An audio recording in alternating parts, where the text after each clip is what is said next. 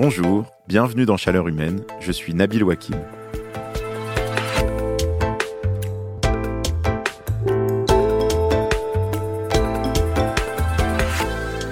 Quand j'étais adolescent, j'étais fan des romans de Frank Herbert, celui qui a écrit la série Dune. Dans Dune, la ressource la plus importante, ça s'appelle l'épice. L'épice, ça permet à la fois de voyager à travers l'espace et en même temps c'est une sorte de drogue. Alors quand j'ai commencé à m'intéresser aux questions d'énergie et de climat, j'ai pas pu m'empêcher de comparer l'épice à notre usage du pétrole. Le pétrole, il nous sert pour tout dans la vie, c'est la base de nos économies, et en même temps, on a une forme de dépendance qui fait qu'on n'arrive pas à s'en débarrasser. Ça, ça m'a frappé quand j'ai commencé à devenir journaliste énergie au service économie du monde. Moi, je croyais comme tout le monde, euh, pour avoir vu des éoliennes à la télévision et des pubs pour des véhicules électriques, que quelque part, on allait plutôt dans la bonne direction. En fait, c'est plus compliqué que ça. Le premier chiffre qu'on voit tout de suite, c'est que 80% de la consommation d'énergie au niveau mondial, c'est des énergies fossiles, du pétrole, du gaz, du charbon. Mais ce qui est encore pire, c'est que c'était déjà le cas il y a 30 ans. C'était déjà 80% de notre consommation d'énergie au niveau mondial. Mais là où j'ai pris vraiment un gros coup au moral, c'est quand je me suis rendu compte que c'était la même proportion, mais que par contre, le volume a énormément augmenté. Il y a 30 ans, on consommait 60 millions de barils de pétrole par jour. Aujourd'hui, c'est 100 millions. C'est exactement la raison pour laquelle j'ai voulu faire cet épisode. Ce gros coup au moral que j'ai pris sur la tête, je sais bien que je ne suis pas le seul à l'avoir pris. Et je le vois d'ailleurs dans les mails que je reçois sur l'adresse chaleurhumaine.lemonde.fr où vous pouvez continuer à m'écrire. Il faut dire que le chemin qui est devant nous, c'est pas exactement pavé de jasmin et d'oranger en fleurs. Le réchauffement qui s'accélère, la biodiversité en grave danger et surtout l'ampleur des efforts qu'il faut faire pour baisser massivement les émissions de gaz à effet de serre, honnêtement, il y a des jours où il y a de quoi paniquer. D'ailleurs, dans les courriers que je reçois euh, pour chaleur humaine, il y a surtout deux catégories. Les gens qui pensent que c'est catastrophique et qu'on n'y arrivera jamais, et puis celles et ceux qui pensent que si si, on va bien y arriver parce qu'on finit toujours par trouver une solution, n'est-ce pas ma bonne dame? Pourtant, entre la déprime climatique et le fait de fermer les yeux en remuant les orteils joyeusement, il y a une voie possible. Cette voie, c'est celle des solutions dont on dispose pour décarboner nos économies, pour sortir des énergies fossiles.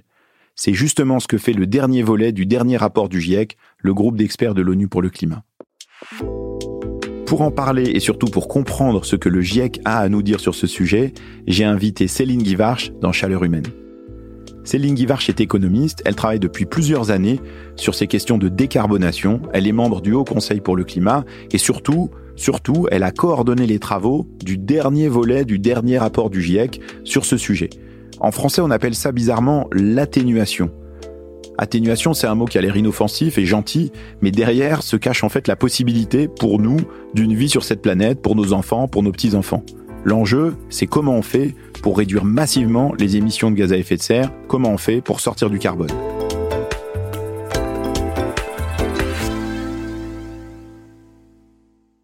Bonjour Céline Guivarch. Bonjour. Céline Guivarch, on va explorer ensemble les différentes options qui sont posées dans ce dernier volet du dernier rapport du GIEC, qui est donc paru au mois d'avril 2022. Ce qu'on trouve dans ce rapport, c'est que, en fait, on dispose déjà des moyens pour faire baisser de moitié les émissions de gaz à effet de serre entre maintenant et 2030. Qu'est-ce qui vous semble être la priorité des priorités si on veut être sur la bonne trajectoire? Il y a une première chose qui est arrêter de faire ce qui va dans la mauvaise direction, ce qui continue à nous enfermer dans une dépendance vis-à-vis des énergies fossiles, vis-à-vis euh, d'activités qui sont euh, néfastes. Donc, euh, par exemple, hein, dans le rapport du GIEC, ce que les connaissances scientifiques nous montrent, c'est que les infrastructures, le, le, capital déjà installé aujourd'hui, qui nécessitent des énergies fossiles pour fonctionner, par exemple les centrales à charbon, les voitures thermiques, les bateaux du commerce international, etc., si on les utilise jusqu'à la fin de leur durée de vie technique, on sature déjà en termes d'émissions le budget qui correspond à rester sous 1,5 degré d'augmentation de la température du globe. Je crois que ce point, il est vraiment important. En fait, ça veut dire qu'il faut qu'on arrête un certain nombre d'installations bien avant la fin de la durée de vie qui est prévue. Par exemple, des centrales à charbon ou euh, de l'extraction du pétrole, avant même qu'on atteigne leur date de péremption, si j'ose dire. Exactement. Et ça veut aussi dire que euh, continuer à investir dans des, euh, centrales à charbon, euh, par exemple, mais aussi continuer à euh, construire des villes très étalées qui nous rendent dépendants de voitures et qui nous enferment en fait, ben, ça va dans la mauvaise direction. Donc voilà, la, une première chose, ben, arrêtez de faire ce qui est contraire.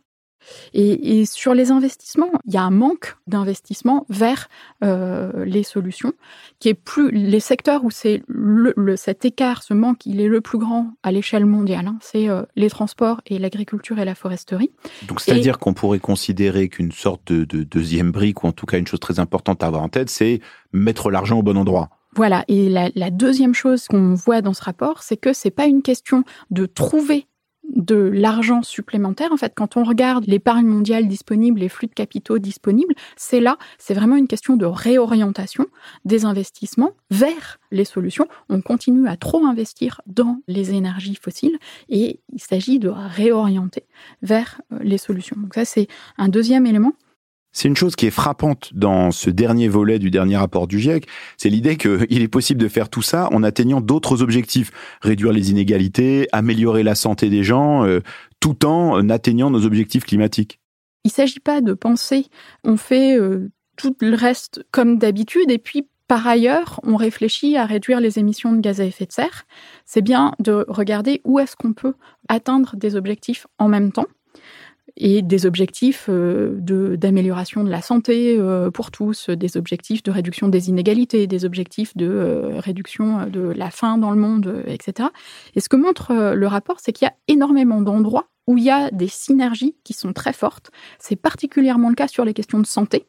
Sur donc la, la combustion d'énergie fossile, ça donne lieu à des émissions de gaz à effet de serre le CO2 en particulier, mais ça donne aussi euh, lieu à euh, des émissions de polluants euh, locaux et de particules plus ou moins fines dans nos maisons, si la combustion a lieu à l'intérieur et dans l'air extérieur de nos villes qu'on respire, si la combustion a lieu à l'extérieur. Et ça, ça génère des maladies respiratoires, cardiovasculaires, certains cancers. Et donc, réduire la combustion d'énergie fossile, c'est aussi améliorer notre santé. Donc ça, c'est un exemple il y en a d'autres sur euh, bah, les mobilités actives. Euh, alors, dans certains pays, pour euh, certaines personnes, etc. Mais en France, par exemple, la question de la sédentarité, c'est une question de santé publique et le, déploiement de mobilité active, donc le vélo, la marche, hein, sont à la fois une solution par rapport à la question de, santé publique qu'est la, la, sédentarité et permet, quand c'est pertinent, hein, je ne dis pas qu'on va mettre tout le monde sur un vélo et que tous les déplacements sont faisables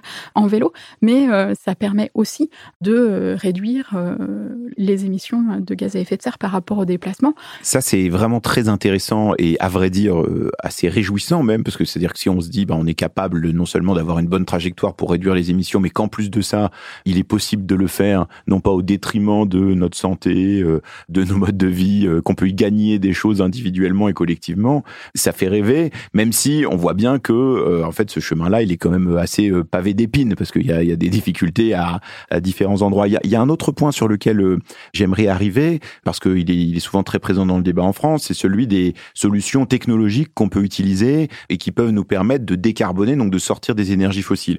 Dans le rapport du GIEC, comme dans d'autres études qui sont formulées, on s'appuie énormément sur le développement des énergies renouvelables, principalement du solaire et de l'éolien. Est-ce que ça, vous pouvez nous expliquer comment le fait de faire rentrer euh, des énergies renouvelables qui fonctionnent avec du vent et du soleil, ça permet de se débarrasser des énergies fossiles. Dans les, possibilités pour réduire les émissions euh, de gaz à effet de serre, il y a effectivement l'adoption euh, de technologies et c'est le cas des renouvelables solaires et éoliens qui, s'y remplacent du charbon, du gaz ou du pétrole, permettent de réduire les émissions de gaz à effet de serre ou permettent, dans certains pays, d'accéder à euh, des services énergétiques qui n'étaient pas là euh, avant, sans avoir ou avec de très faibles émissions de gaz à effet de serre. Il y en a un tout petit peu pour la fabrication des éoliennes elles-mêmes, enfin voilà, sur le cycle de vie.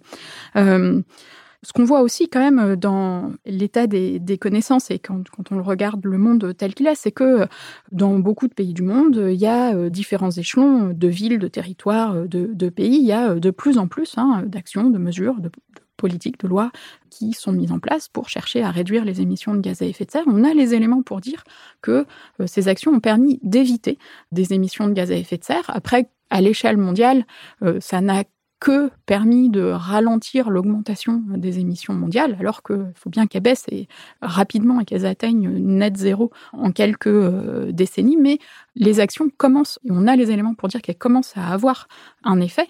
Un des effets en commençant à déployer les solutions, c'est aussi qu'on a appris et euh, que les coûts euh, de, des technologies ont été euh, beaucoup réduits sur le solaire. En 10 ans, les coûts d'installation des panneaux solaires, ils ont été à peu près divisés par 10.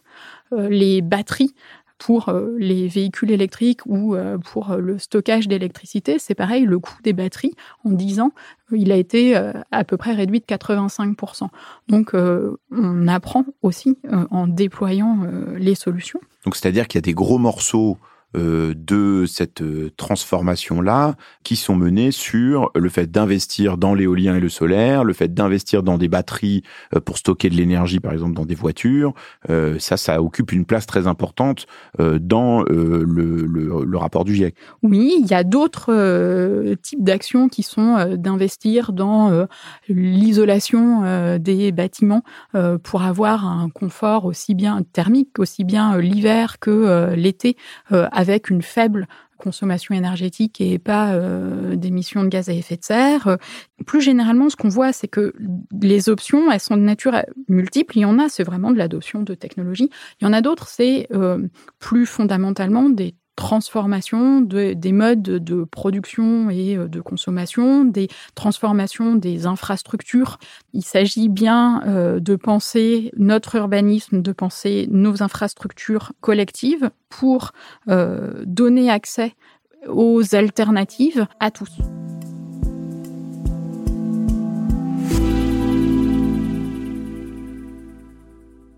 Je sais que comme ça, on dirait pas, mais en fait, ce que vous nous dites là, Céline Guivarch, c'est plutôt des bonnes nouvelles. Même si le chemin est difficile, on a plein d'outils en main pour y arriver. Bon, certes, ça demande une énorme volonté politique pour être mis en place, ok. Mais il y a un autre outil dont on n'a pas encore parlé et sur lequel j'aimerais bien qu'on s'arrête. Réduire la consommation d'énergie, en fait réduire la consommation tout court. Si on est sérieux, aucun scénario de transition, en France comme dans le monde entier, ne tient si on consomme la même quantité d'énergie. C'est juste pas possible. Ça a l'air tout bête, mais ça renvoie à ce que je disais au début. 80% de notre consommation mondiale d'énergie, c'est toujours du pétrole, du gaz et du charbon. Donc la première chose à faire, c'est d'en utiliser moins, beaucoup moins, en fait même vraiment beaucoup beaucoup moins. Et pour la première fois, le GIEC emploie euh, dans son rapport le mot de sobriété. Est-ce que Céline Guivarch, vous pouvez nous expliquer ce que ça veut dire pour le GIEC, la sobriété? Peut-être je peux, peux vous donner la, la définition finalement euh, de, de, la sobriété dans, dans le rapport. Alors, euh, il n'est pas encore euh, traduit en français, donc c'est une traduction de, de mon cru. Mais la sobriété, c'est l'ensemble des politiques, des mesures, des pratiques quotidiennes qui permettent d'éviter des demandes, demandes d'énergie, demandes de matériaux, demandes de biens, demandes de terre, tout en assurant le bien-être de tous les humains dans les limites planétaires. Donc il y a la question du bien-être euh, qui est au cœur de cette question-là. Il y a en filigrane aussi euh, la question des inégalités. On vit euh, dans un monde qui est extrêmement inégal entre pays au sein des pays, en termes de revenus, en termes d'émissions de gaz à effet de serre. On imagine bien qu'une définition comme celle-ci, elle fait pas nécessairement l'unanimité au sein du GIEC. le fait d'insister là-dessus, ça engage quand même l'ensemble des pays signataires. Quand on est euh, auteur euh, dans le rapport du GIEC, on, est là euh, au titre de notre expertise scientifique. On n'est pas là pour défendre les, intérêts des pays dont on est originaire. Donc les, débats sont davantage des débats sur les concepts, sur les définitions, sur est-ce qu'il y a un, consensus scientifique ou pas. Et un élément qui, me paraît important quand même, c'est que, et, là où les, les, pays entrent en jeu dans les rapports du GIEC, c'est sur l'examen et l'approbation euh, mot par mot hein, du résumé à l'intention des décideurs. Et donc la, la définition que je vous ai donnée, elle est dans ce résumé à l'intention des décideurs et donc elle a été approuvée mot par mot par euh, l'ensemble des pays du monde. Euh, et, et, ça, je pense que c'est quand même relativement fort. Après, ce qu'il y a ce qui est important hein, sur les potentiels d'action sur la demande, donc qui sont effectivement évalués comme étant importants de l'ordre de 40 à 70% de réduction d'émissions à l'horizon 2050 d'actions qui portent sur la demande. Derrière ces euh, actions-là, il y a euh, des éléments qui sont des éléments de euh, sobriété ou d'évitement.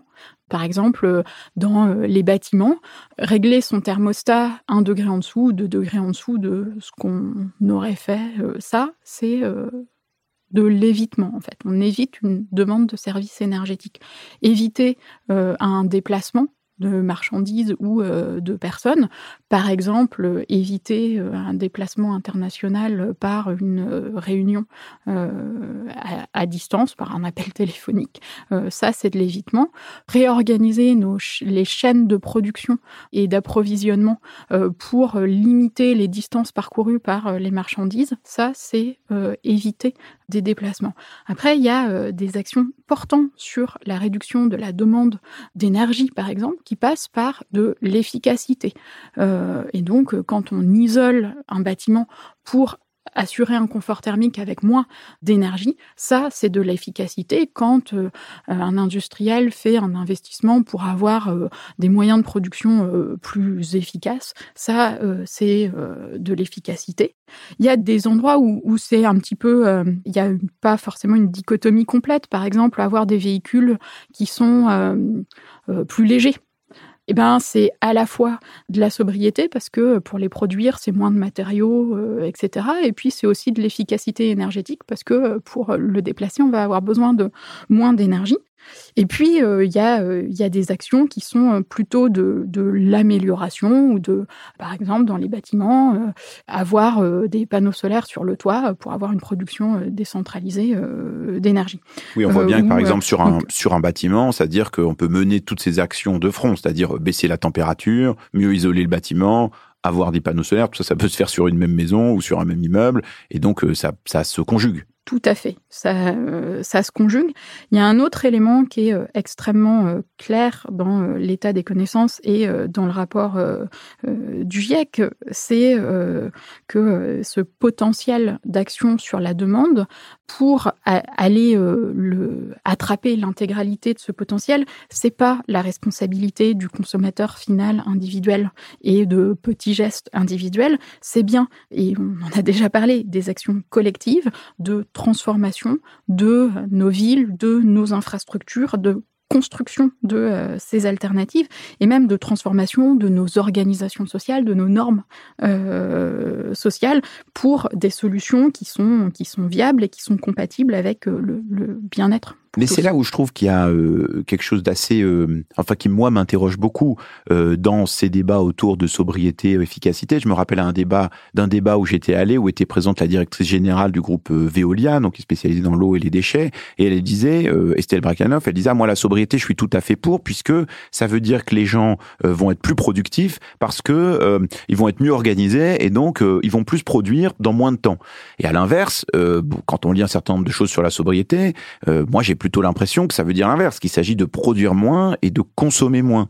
Et donc, je trouve que derrière, en toile de fond, euh, se pose quand même la question du modèle économique dans lequel on est. C'est-à-dire, euh, est-ce que euh, on repose sur une société, un modèle économique dans lequel on doit produire beaucoup, consommer beaucoup, et puis on avance de cette manière-là.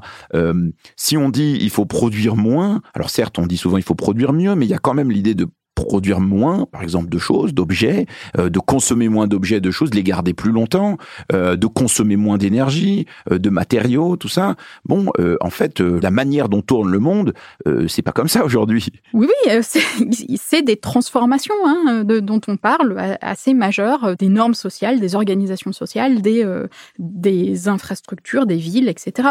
Et sur par exemple les, biens et les, biens industriels euh, manufacturés euh, dont, vous parliez, il y a à la fois euh, des leviers sur l'efficacité énergétique et avoir des produits qui utilisent moins de matériaux pour être pour être produits, etc. Puis il y a aussi finalement qu'est-ce que c'est ces biens-là et est-ce qu'ils sont plus durables, plus réparables, recyclables et puis quel service, à quoi ils servent, quel service euh, ils rendent pour euh, l'énergie ou, les matériaux. Mais est-ce que ça, par exemple, dans le rapport du GIEC, il y a une euh, des pistes qui sont évoquées sur comment on fait pour atteindre ces objectifs-là. Parce que quelque part, on se dit bon bah on peut, c'est très simple, il suffit de décréter de règles pour dire aux industriels bon bah maintenant vous avez plus le droit de faire euh, des machines à laver euh, qui durent moins de 10 ans ou de 15 ans et les pièces doivent être obligatoirement trouvables, etc. Donc est-ce que c'est ce type de choses ou est-ce qu'il y a l'idée que le marché, les industriels vont trouver d'eux-mêmes un équilibre économique là-dedans? Alors, le rapport du GIEC, il fait l'état des connaissances scientifiques, il dit pas ce qu'il faut faire. Je pense que ça, c'est, enfin, déjà euh, important et euh, ce qu'il faut faire et, la, mise en œuvre, bah, nécessite euh, des, débats démocratiques, voilà. Et évidemment, il y a des politiques publiques qui peuvent être efficaces pour réorienter les productions. Il y a des. Mais par exemple, dans l'état actuel des connaissances scientifiques, c'est aussi une comparaison entre des choses qui ont déjà été essayées dans un certain nombre de pays.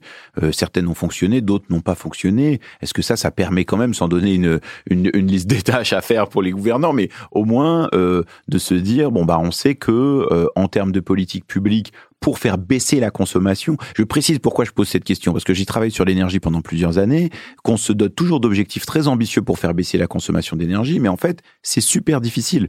C'est super difficile d'y arriver, et donc, euh, euh, mon expérience à moi, c'est que quand même, sur un certain nombre de sujets, si on n'oblige pas euh, les industriels, les ménages, euh, les collectivités locales, l'État lui-même à euh, s'imposer des baisses de, de consommation, alors c'est dans le domaine de l'énergie, mais j'imagine que c'est la même chose pour euh, un certain nombre d'autres sujets sur les matériaux, sur l'eau, sur etc. Euh, bah, on n'y arrive pas. Si ce que vous attendez comme réponse, c'est est-ce que ça va se passer tout seul? Non. Euh, on est en train de parler de transformation majeure de tous les grands systèmes et ça, ça demande des politiques publiques ambitieuses, fortes, coordonnées à tous les échelons, depuis les territoires en passant par les régions, les pays, pour euh, la France, l'Europe aussi hein, est un échelon euh, qui, est, important pour toutes, les réglementations. Et puis euh, l'échelon international est important pour la question de la solidarité internationale face au changement climatique, le transfert de technologies, le financement international des actions, etc. Et évidemment, ces transformations, elles vont pas se faire d'elles-mêmes. Elles nécessitent, oui, des, des, politiques publiques ambitieuses, coordonnées, pour enclencher les investissements dont on parle, les, transformations pour aussi euh, assurer que euh, personne n'est laissé euh, sur le chemin.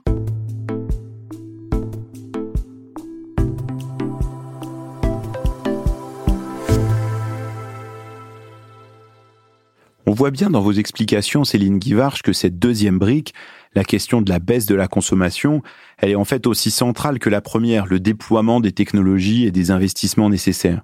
En fait, c'est un peu comme Rox et Rookie ou Frodon et Sam Gamji, euh, l'un ne va pas sans l'autre. Mais il y a aussi d'autres idées, d'autres technologies qu'on peut penser à déployer. Là-dessus, tout le monde n'est pas forcément d'accord.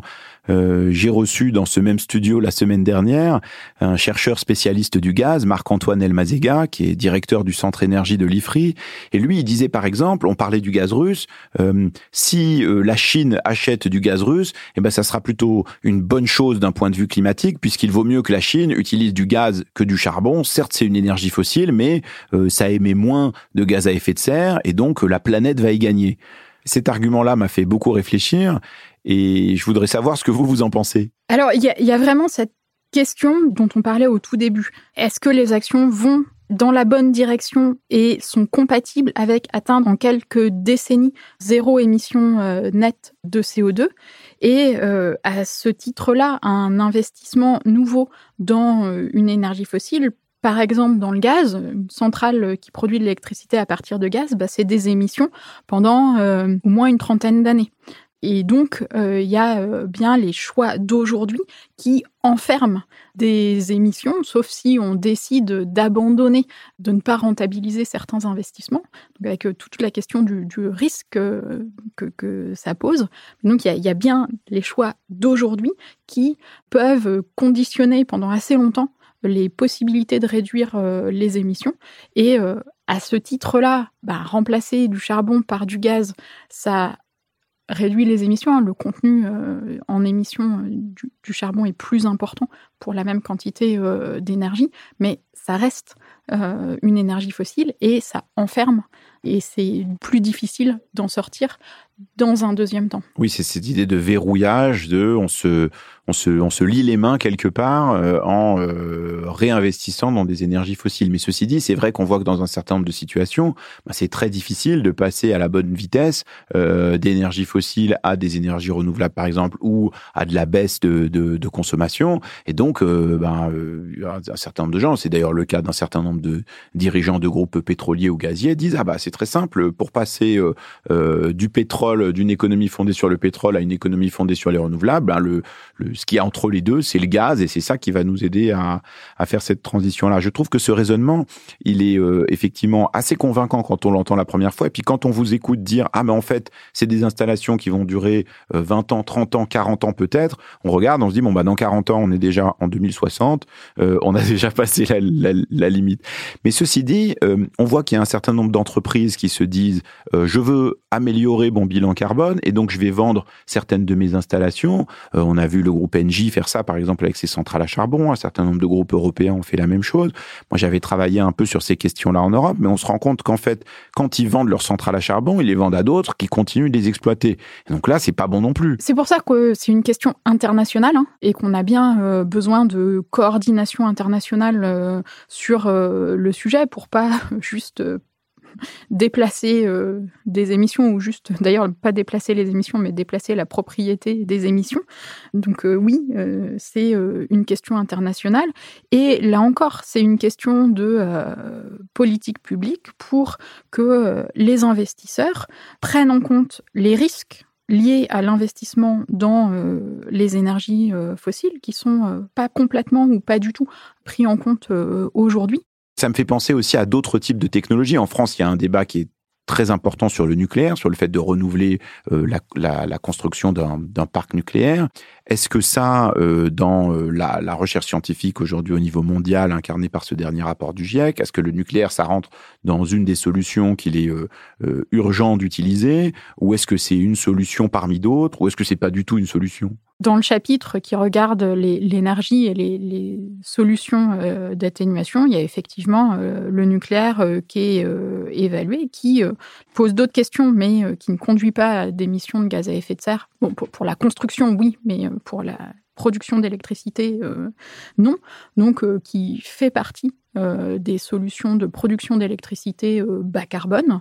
Après, à l'échelle euh, mondiale, le potentiel le plus gros, et en particulier à court terme, il est sur le renouvelable, et en particulier le, solaire et l'éolien, aussi parce que, en fait, quand, on regarde à l'horizon 2030, c'est dans 8 ans, et le nucléaire, ça prend du temps à être développé. Oui, c'est-à-dire il y a l'idée qu'une technologie comme le nucléaire, de toute façon, on sait déjà qu'en 2030, il n'y aura pas beaucoup de nouveaux réacteurs qui seront construits.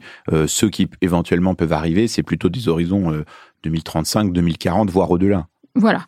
Et euh, par ailleurs, ce que euh, le rapport fait aussi, hein, c'est euh, évaluer euh, des scénarios donc prospectifs hein, qui regardent le, futur de trajectoires de réduction d'émissions de gaz à effet de serre. Et derrière ces trajectoires-là, donc qui sont produites par les chercheurs de différents endroits dans le monde, et, dans le cadre du GIEC, on, évalue aussi ces trajectoires-là. Donc il y a à, des trajectoires mondiales, il y en a un peu plus de 2000 qu'on a collectées et analysées. Et ces, trajectoires donc euh, atteignent des, températures différentes, mais si on regarde celles qui sont compatibles avec euh, rester en dessous de 2 degrés d'augmentation de la température du globe ou 1,5, euh, il y a aussi quand même différentes combinaisons de, de, leviers d'action et de choix technologiques possibles. Il y a certaines trajectoires qui ont été volontairement construites par les chercheurs en se passant de certaines technologies.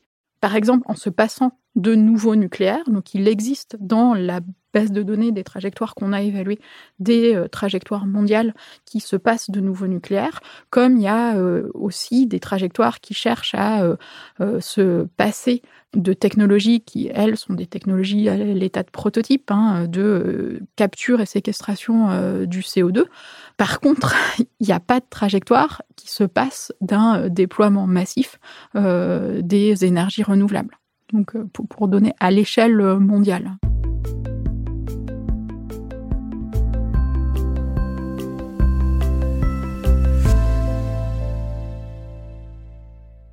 Merci Céline Guivarch d'avoir commencé à tracer cette feuille de route euh, de décarbonation pour nous. J'en profite pour vous poser quelques questions sur votre propre feuille de route individuelle pour décarboner votre vie. Vous qui êtes spécialiste de ces questions, quand des proches vous demandent un conseil, euh, qu'est-ce que je peux faire si je veux euh, limiter mon impact sur le réchauffement, qu'est-ce que vous leur conseillez? Il y a beaucoup de pistes euh, possibles. Une façon de rentrer dans, la question, c'est euh, de faire un bilan euh, carbone finalement qui va donner les, grands postes d'où viennent les émissions liées à la façon dont on se déplace, dont on se loge, nos choix de consommation. Donc on, peut commencer comme ça, par exemple, et ensuite bah, voir où, sont les grands postes et où sont les leviers. Donc sur les, les déplacements, par exemple, hein, les modes de déplacement qui sont euh, les plus émetteurs de gaz à effet de serre, c'est l'avion euh, et euh, la voiture. Et donc, on peut voir qu'est-ce qu'on peut éviter comme déplacement en avion ou en voiture, qu'est-ce qu'on peut reporter vers des modes de déplacement moins émetteurs en gaz à effet de serre, donc le rail, les transports en commun, ou pas émetteurs du tout, le vélo, la marche à pied. Et vous, du coup, plus au niveau individuel, par exemple, est-ce que vous prenez encore l'avion? Alors, grande question. J'ai arrêté de prendre l'avion depuis 2017. Euh, et j'ai fait une exception pour, euh, alors c'est presque ironique, j'ai fait une exception pour une réunion du GIEC où on avait une réunion de travail de, l'ensemble euh, des auteurs. Donc on sur sur le cycle, hein, je, fais partie du groupe des auteurs sur euh, le, le volet 3, justement sur l'atténuation, donc sur la réduction des émissions de gaz à effet de serre.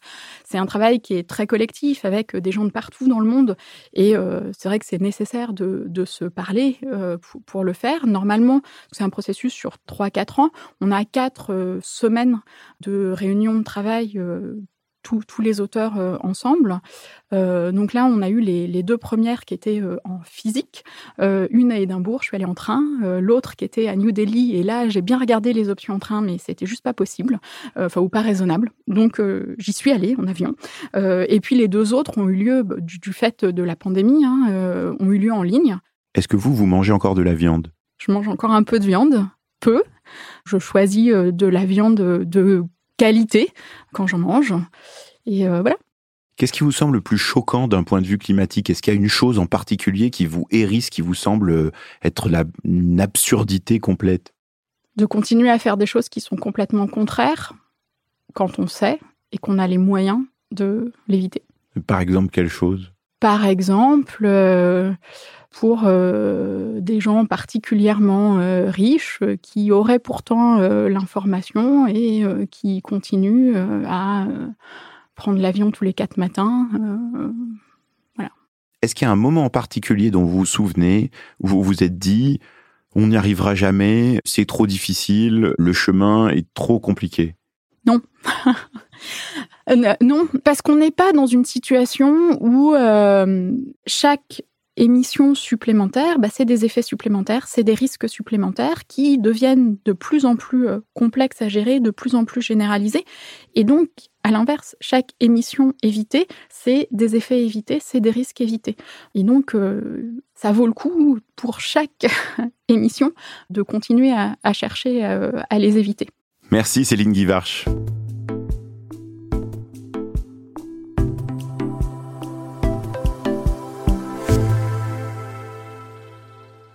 J'espérais que Céline Guivarch me remonte le moral, mais si je suis tout à fait honnête, je vois bien qu'il y a un chemin possible, que c'est raisonnable, mais c'est pas exactement la grande aventure Lego. Ce que je retiens, c'est quand même qu'on a beaucoup de cartes en main pour faire cette transformation. On a des technologies nécessaires, l'éolien, le solaire par exemple. On a l'argent dont on a besoin. On sait qu'il faut faire baisser la consommation de tout le plus rapidement possible. Qu'il y a des chemins avec ou sans nucléaire, des scénarios avec plus ou moins de sobriété. Que le GIEC propose tout un tas de trajectoires et que c'est aux sociétés de décider dans quelle direction on décide d'aller. Je retiens aussi qu'on n'a pas trois ans pour agir, mais zéro ans. Plus on attend, plus ça va nous compliquer la vie. Ce qui manque principalement, c'est comment on s'y prend dans la vie des gens, comment on change nos modes de vie collectivement et pas juste au niveau individuel. On en a parlé un peu dans le premier épisode de Chaleur humaine avec Benoît Leguet, mais c'est une question très importante et on va y revenir très vite.